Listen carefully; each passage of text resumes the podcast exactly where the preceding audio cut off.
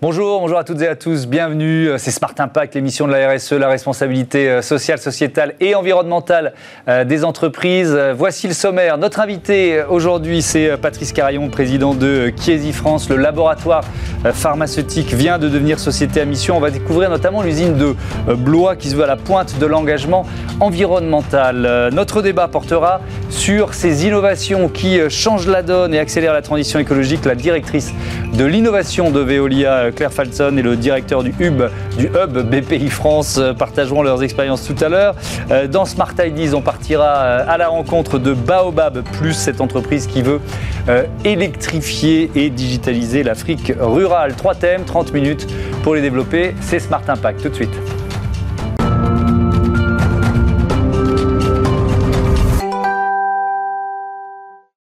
Bonjour Patrice Carayon, bienvenue. Merci, bonjour Thomas. Vous êtes donc le euh, directeur de Chiesi France. Chiesi, c'est une, c'est d'abord une histoire italienne, laboratoire pharmaceutique fondé en 1935 euh, à Parme. C'est combien de pays, combien de salariés aujourd'hui? Alors, il y a 26 pays dans lesquels il y a des filiales Chiesi.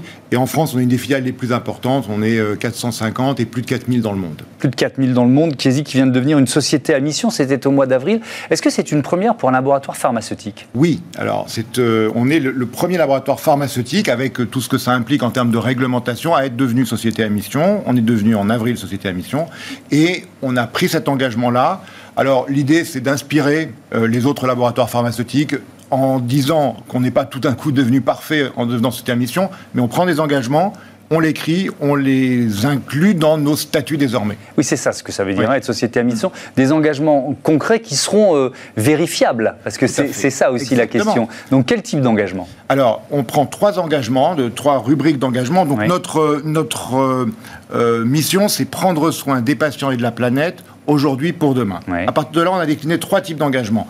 Un premier sur la co-construction avec des patients et des professionnels de santé de solutions en santé. C'est donc au-delà du médicament qu'on va continuer évidemment à produire des solutions de santé. Le deuxième engagement, c'est de faire en sorte que nos collaborateurs puissent se réaliser, je dirais, au-delà, à travers le mécénat de compétences, vers des actions qu'ils ont envie de faire pour des buts sociétaux, humanitaires, environnementaux. Et puis le troisième, et c'est le plus important, mhm. c'est notre usine de Blois qu'on transforme complètement pour euh, faire un site de production qui désormais produise à terme, en 2030, des euh, sprays, mais qui soit qui ait un gaz carbone minimum, parce qu'aujourd'hui il y a, un, peu de, un peu de gaz carbone qui est relâché dans les gaz propulseurs pour les mhm. sprays, c'est notre produit majeur, et nous voulons désormais être les premiers à pouvoir inspirer une transformation de l'outil de production. Hmm. Euh, ces sprays, ils soignent quelle maladie d'ailleurs? Alors l'asthme et la BPCO, bronchopneumopathie chronique obstructive. D'accord. Euh, qui sont. Euh, et l'asthme, oui, l'asthme, c'est les, les, sprays qu'on utilise, bien. il y a aujourd'hui bon, un rejet carbone léger, mais on peut, avec un nouveau gaz, propulseur, avoir euh, un, rejet minimum. Mais ça suppose quel type d'investissement Alors c'est 350 millions au niveau du groupe parce qu'il faut réenregistrer tous les process de fabrication. Et plus particulièrement en France parce qu'on va le faire à Blois. Ce gaz va être, enfin ce gaz pardon, ce, spray va être produit à Blois, notre usine de Blois. C'est 50 millions d'euros c'est euh, effectivement la création d'emplois sur le bassin de, plus particulièrement la ville de la chaussée Saint-Victor à côté de Blois. La chaussée Saint-Victor près de Blois. Alors, visitons, visitons cette, usine et, ce que vous voulez en faire. Euh, donc, il y a 50 millions d'euros d'investissement. Euh, qu'est-ce qui va changer dans l'usine de Blois ou qu'est-ce qui a déjà changé? Alors, ce qui a déjà changé, c'est qu'on va être uniquement sur de la, du, recyclable, donc de l'énergie recyclable. Donc, ça, c'est déjà le cas. Mhm. Et ce qui va changer, c'est qu'on va être désormais le site de référence pour ce nouveau, cette nouvelle production pour le monde entier. Aujourd'hui, le site euh, de référence est à Parme. Demain, le site sera à Blois. Donc, c'est aussi, euh, je dirais, une attractivité de la France. Et puis, euh, je dois dire qu'on a bénéficié aussi du plan France Relance. Ça a été communiqué pour faire des investissements de transition écologique supplémentaires mhm. à raison d'un million et demi qu'on a annoncé la, semaine dernière avec, avec les ministres présents. Oui. parmi ces engagements à, l'usine de Blois, zéro émission, ni rejet dans l'air, ni rejet dans l'eau. et là, rentrons un peu ouvrons le capot, euh, comment vous atteignez cette Alors, l'eau, en fait, à travers le, circuit propre de l'usine, on va avoir une eau qui est, euh, c'est ce que dit le patron du site et, euh, et ce qui est prouvé, une eau qui va être plus pure qu'à son entrée. Donc en fait, finalement, on a mis en place un investissement qui mhm. permet de recycler tous les matériaux et tout ce qui est utilisé pour l'usine de Blois. Mhm. D'accord, donc ça c'est pour l'eau, pour l'air Pour l'air, alors je dirais que là, c'est plus, c'est plus simple et on est sur un environnement pharmaceutique qui, en général, est très euh, euh, soucieux de l'environnement. Donc ça, effectivement, ça, ça veut dire que les filtres sont particulièrement euh, haut, enfin, haut de gamme, ou en tout cas, avec des, critères de sélection les, les, les, plus drastiques, c'est ça? Oui, on est au plus haut de la technologie. mais ce qui a été le plus important, c'est de pouvoir être capable de produire avec ce nouveau gaz qui a des particularités propres et de faire en sorte qu'on puisse également avoir une, une stabilité complète euh, de, cette production. Mhm. Et donc on va avoir des sprays qui vont être produits à partir de 2025 avec un, avec un rejet qui va être minimum. Il y a une exemption dès maintenant pour les médicaments par rapport à, par rapport à ces gaz HFC. L'idée, c'est effectivement d'initier un mouvement pour qu'on soit désormais, puisqu'on peut le faire, à gaz carbone minimum euh, partout dans, euh, dans le monde en production de spray. Mmh. Quand vous dites que vous espérez euh, initier un, mouvement, c'est quoi la situation, justement, l'engagement d'autres labos pharmaceutiques dans, sur ce chemin de la, transition écologique? Alors, il y, a différents types de de chemins. Il y a les chemins qui sont pris par certains laboratoires qui sont contrôlés par des fondations, qui peuvent avoir des buts de recherche et développement ou des buts humanitaires. Et puis, il y a également d'autres laboratoires comme nous qui, appartiennent ou euh, à un capitalisme familial ou à un capitalisme, euh, je dirais, euh, avec différents actionnaires. Et nous, on témoigne. Donc merci, hein, merci d'abord, merci de, de, ce que vous faites par rapport à cette émission, c'est important, et merci de donner l'occasion de témoigner, de donner envie, et de dire surtout que ces engagements qui sont pris sont forts, ils vont être suivis par un organisme tiers indépendant, mais ils ne, veulent pas dire que du jour au lendemain, on est devenu parfait. On a des points de repère, on a des points de, mouvement, et le comité de mission qui va être mis en place va évaluer nos engagements, et puis tous les 18 mois, puis la première fois au bout de 18 mois, puis tous les deux ans, on va être euh, audité par cet organisme tiers indépendant dont on vient d'avoir euh, les décrets d'application. Donc, Bien sûr, c'est opposable, mais je dirais que c'est surtout dire à l'ensemble des personnes qui, travaillent euh, dans l'industrie pharmaceutique et autour de l'industrie pharmaceutique mhm. que l'on peut initier ce mouvement. Euh, cet investissement, 350 millions d'euros, euh, c'est un investissement lourd. moi, il y, a une expression qu'on emploie souvent dans cette, dans cette émission, c'est durable et rentable. C'est-à-dire que ça, ça, va impacter peut-être ponctuellement la, rentabilité de l'entreprise Pas du tout C'est quoi la réponse là-dessus? vous, avez raison, c'est un investissement qui va impacter. Et je dirais que l'idée, c'est euh, hein, de, lier nos, enjeux économiques et les enjeux sociétaux et environnementaux. il est clair que notre actionnaire est simple parce que donc on a un seul actionnaire qui est la famille Chiesi. Donc clairement, il y a un choix de bon, euh, d'impacter euh, cette rentabilité mais en liant ensuite toutes les actions de, communication que l'on peut faire auprès des parties prenantes, les médecins, les patients, on peut imaginer aussi qu'à un moment, il puisse y avoir une préférence qui fasse que cet investissement euh, trouve un sens économique. Euh, voilà. Donc c'est un peu le, oui, l'équilibre. Oui, bien sûr. Ça, ça, et ce serait naturel. Ça va être un axe de communication pour le, pour le, laboratoire pharmaceutique qui hésite, très clairement. Exactement. Et donc d'être le premier à se positionner, euh, c'est un atout. C'est comme ça que vous l'imaginez. Oui, ça, ça, c'est un atout. c'est un atout d'avoir été Bicorp. On a été le plus grand laboratoire pharmaceutique à devenir Bicorp, mhm. que, dont vous parlez souvent dans l'émission. Donc c'est vrai qu'aujourd'hui, il y a d'autres laboratoires qui sont en train de suivre c'est évidemment une marque. Et puis, moi, je dirais une chose, c'est que dans, la loi Pacte, ce comité de mission, il permet aussi d'être au contact régulier de nos parties prenantes, comme on dit. Mhm. Donc on a des professionnels de santé, des patients, des ONG, 1% pour la planète est présent, sera présent avec nous, des politiques. Et donc en fait, ça crée aussi une, une manière de s'éveiller à euh, l'environnement dans lequel nous sommes. Ouais. Euh, Qu'est-ce que ça représente aussi? Parce que l'engagement d'une entreprise, c'est aussi le territoire. Qu'est-ce que ça représente pour euh, euh, la ville de Blois, pour le territoire autour, de, autour de, de, la ville de Blois? Alors c'est important parce qu'on est parti, bon, on a, quand, quand le laboratoire euh, Kievi a racheté une entreprise qui était présente là, qui, euh, qui s'appelait Promédica. Il y avait 50 personnes. Aujourd'hui, euh, on va arriver dans, dans les plans à, à 200, peut-être 300 personnes assez vite. Donc évidemment, c'est un bassin d'emploi, c'est de l'emploi qualifié, mais c'est aussi tout l'emploi indirect euh, avec... c'est des emplois en région.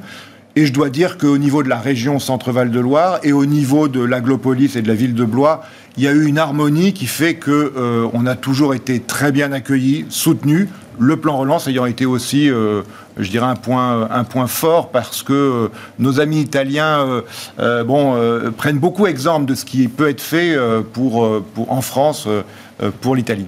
Merci beaucoup, merci Patrice Carayon, à bientôt sur, euh, euh, sur Bismart. On continue tiens, de parler euh, innovation tout de suite au service de la transition écologique avec Veolia et le hub de la BPI. C'est tout de suite. Retrouvez le débat de Smart Impact avec Veolia.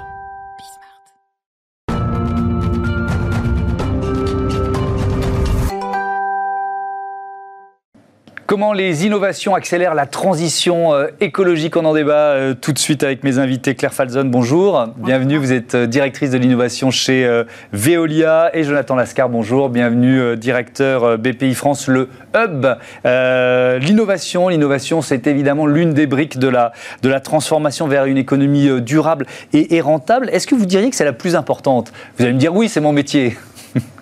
Eh bien, pourtant, euh, je dirais oui et non. Oui, évidemment, aujourd'hui, euh, pour euh, nos secteurs, comme pour tout autre secteur, l'innovation, c'est ce qui va nous aider à préparer demain. Donc, évidemment, c'est important.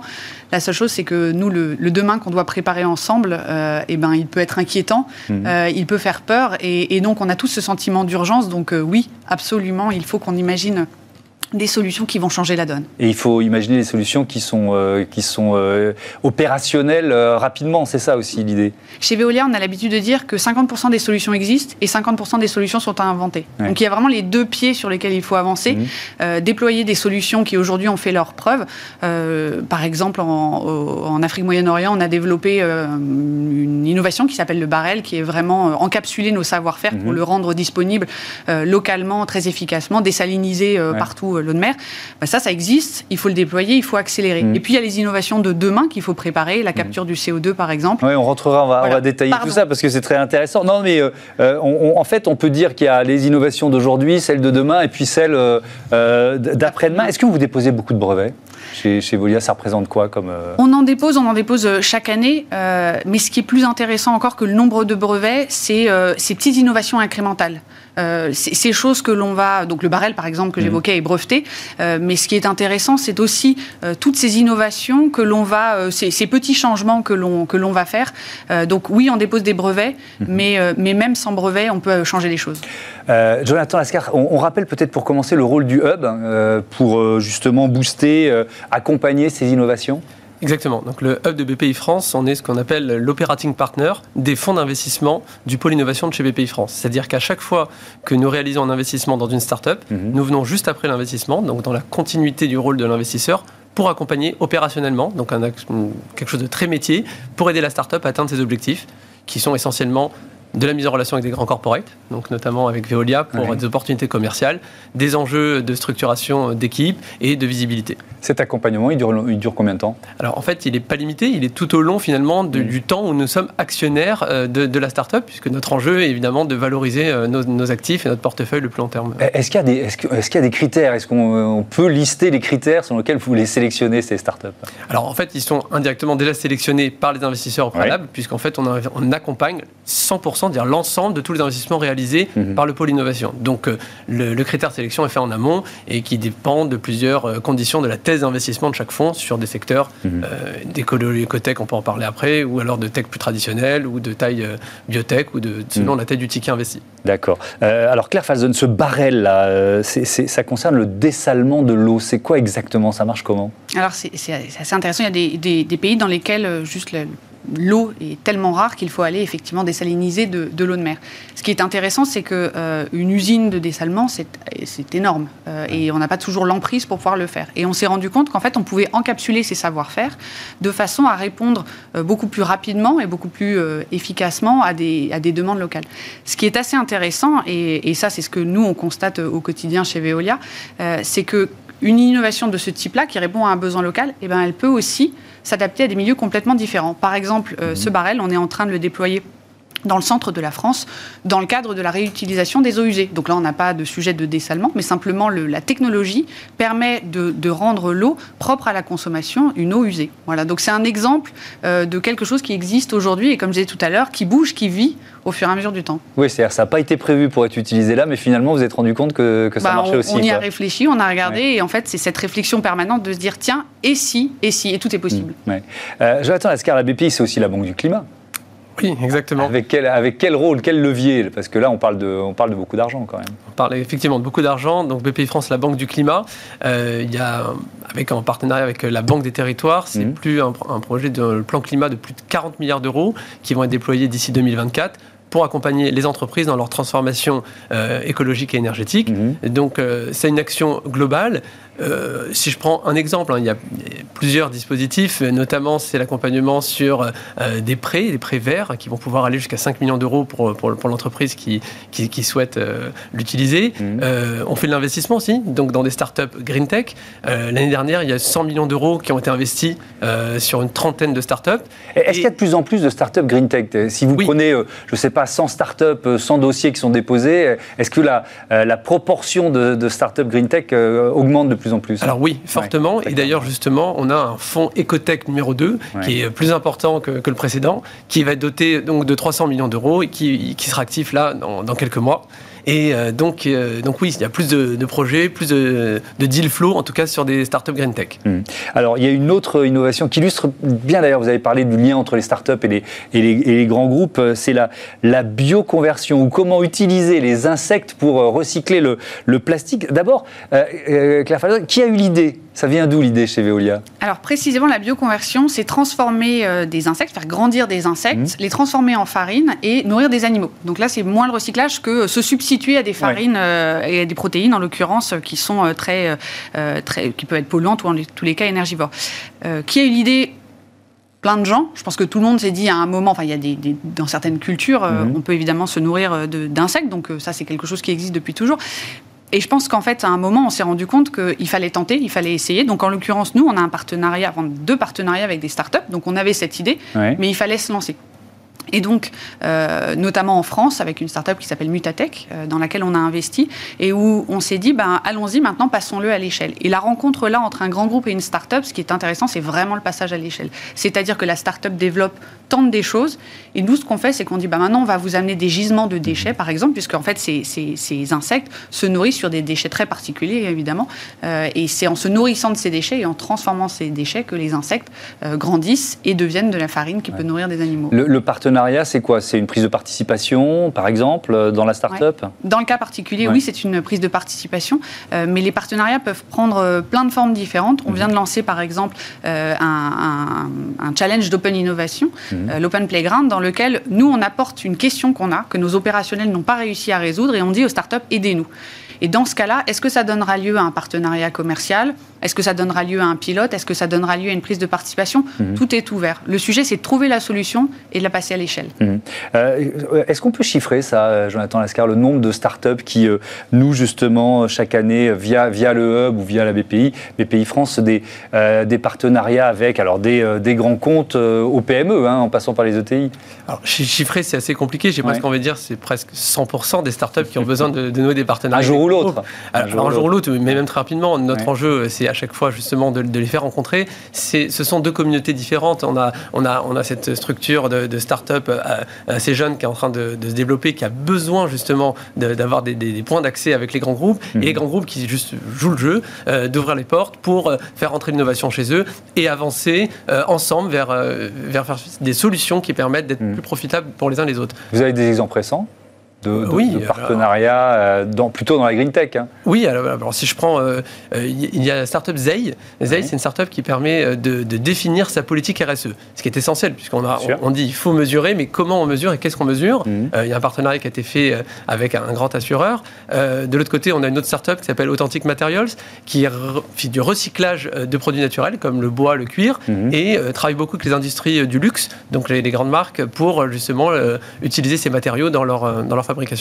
Alors il y a aussi euh, l'innovation qui, nous emmène, nous, à voir encore plus loin pour le, futur. Vous travaillez sur la capture du, du CE2. Alors là aussi, c'est quoi l'idée de départ? Alors déjà, c'est un constat qui est que absolument tous les scénarios, même pour tenir à 2 degrés, euh, nécessitent une capture, ensuite un stockage et une utilisation du carbone. Aujourd'hui, on ne sait pas tenir cette trajectoire sans cette solution-là. Cette solution, elle n'est pas encore euh, complètement éprouvée ou en tous les cas complètement industrialisée. Et donc, euh, on, a, on a lancé un partenariat avec une start-up qui est basée en Inde, mais avec laquelle on intervient dans plusieurs géographies. Et l'idée, c'est vraiment de, donc, de capturer le CO2, de le transformer en une matière qui est utilisable. Et après, il y a deux voies. soit on le stocke, on l'enfouit, soit on l'utilise parce que le CO2 est une matière qui est utilisée dans les process industriels. Mmh. Là, ce qui est intéressant, c'est euh, à la fois la nécessité de travailler avec euh, d'autres compétences que les nôtres, et comme je le disais, on est aujourd'hui euh, tout à fait ouvert à, travailler avec des startups parce que mmh. ce n'est pas forcément la taille ou l'ancienneté de la, de la boîte en question qui fera la différence. Il y a parfois de regarder vraiment les sujets d'un angle différent et puis de réfléchir différemment ensemble. Est-ce qu'il faut parfois s'associer à d'autres grands groupes aussi? C'est-à-dire créer, enfin, voilà, créer des filières, créer, euh, euh, aller vers des, des, concurrents ou en tout cas d'autres grands groupes pour avancer Ouais, absolument. Euh, encore récemment, on a signé un partenariat avec Solvay, par exemple, pour le recyclage des batteries de véhicules électriques. L'enjeu est énorme. Aujourd'hui, on estime qu'il y a à peu près 10 millions de véhicules électriques en circulation. D'ici 2030, il y en aura 100 millions. Hmm. L'enjeu est absolument colossal, à la fois pour euh, pouvoir trouver les terres rares qui vont euh, demain alimenter les batteries, et puis surtout pour s'assurer que ces terres rares, elles ne terminent pas euh, mm. quelque part dans la nature. Donc l'enjeu est énorme. ce partenariat avec Solvay, c'est vraiment l'alliance de deux savoir-faire, celui d'un chimiste et celui d'une société en charge des services à l'environnement, pour trouver ensemble la solution pour recycler en milieu fermé, évidemment, mm-hmm. les matériaux qui composent une batterie. Un tout dernier mot, Claire Falzon, Veolia et la fondation Tara Océan organisent leur premier hackathon écologique qui est annoncé euh, ce 8 juin pour la Journée mondiale de l'océan. C'est quoi? Le Plankton Challenge, absolument. Le Plankton Challenge, j'adore. Le premier hackathon écologique. Effectivement, euh, on est très très heureux de lancer euh, cette initiative. On est partenaire depuis longtemps de, de Tahara, qui, de ces expéditions qui vont cartographier mhm. les océans. Et aujourd'hui, on s'est trouvé face à une situation que l'ensemble des données euh, ramenés par Tara devaient faire l'objet d'une utilisation. Et on ne voulait pas non plus tomber dans du big data où euh, on dépense énormément d'énergie pour utiliser ça. Donc le, challenge que l'on met euh, aujourd'hui à l'ensemble de la communauté intéressée, ça peut être des étudiants, des passionnés de coding, c'est vraiment de venir et de regarder comment utiliser ces données pour demain équiper Tara pour ses prochaines expéditions. Et ben voilà, le Plankton Challenge. Merci à, tous les deux d'avoir participé à, ce débat. Tiens, nous aussi, tous les jours, on met en avant une start-up dans cette émission. C'est Smart Ideas tout de suite. Smart Ideas avec BNP Paribas. Découvrez des entreprises à impact positif.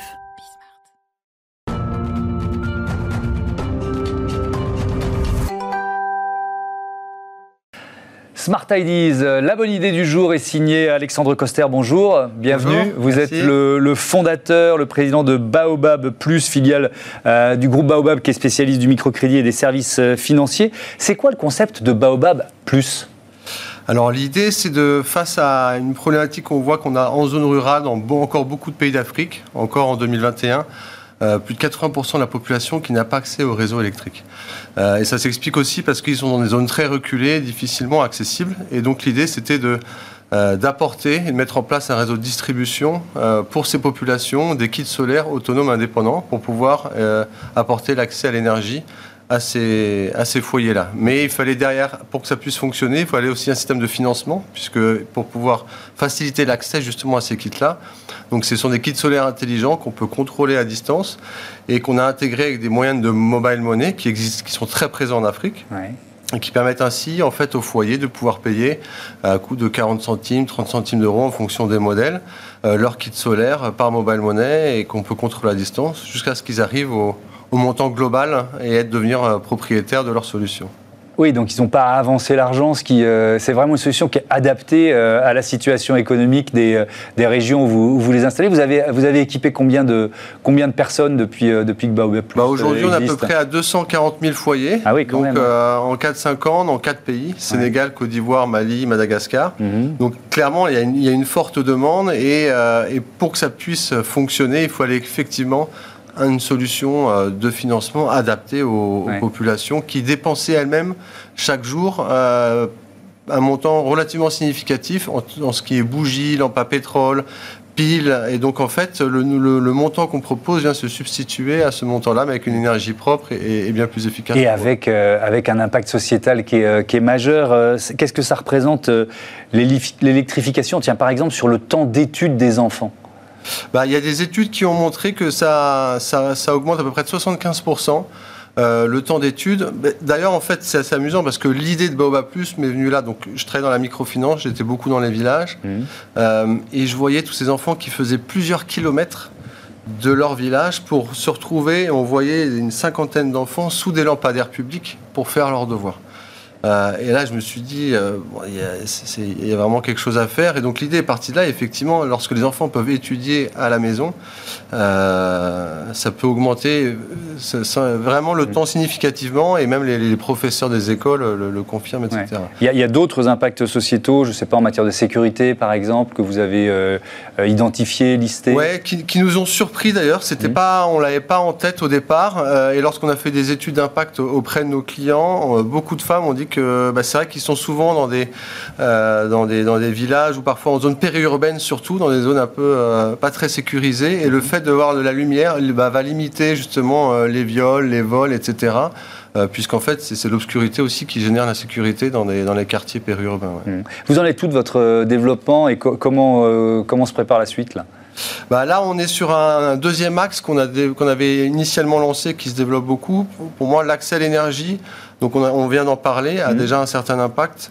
Euh, mais on peut encore augmenter cet impact en l'associant à du digital. Puisque aussi un des freins euh, de la révolution euh, digitale numérique dont on parle en Afrique, c'est aussi l'accès à l'énergie pour pouvoir justement charger ces mmh. appareils.